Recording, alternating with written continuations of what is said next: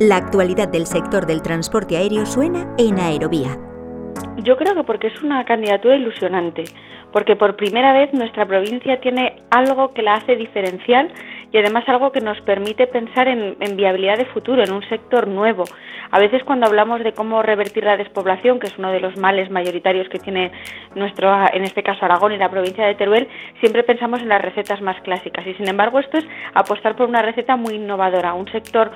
con alto valor añadido que, del que se rodean o del que emanan empresas, startups y grupos de investigación de gente muy joven que puede revitalizar el medio rural aprovechando las potencialidades del cielo y que le puede dar a la provincia ese sello diferencial que le haga parar esa sangría. Yo creo que eso se ha visto como una oportunidad de éxito y además asociada a la ciencia y a la investigación y a la puesta en valor de nuestra universidad, de nuestro centro tecnológico, de nuestras empresas que han sido como si dijéramos las protagonistas de todo este proceso. Han sido ellos los que lo han liderado y lo que han permitido que los demás empujemos desde, desde atrás para que sea posible. ¿Quieres escuchar esta entrevista completa?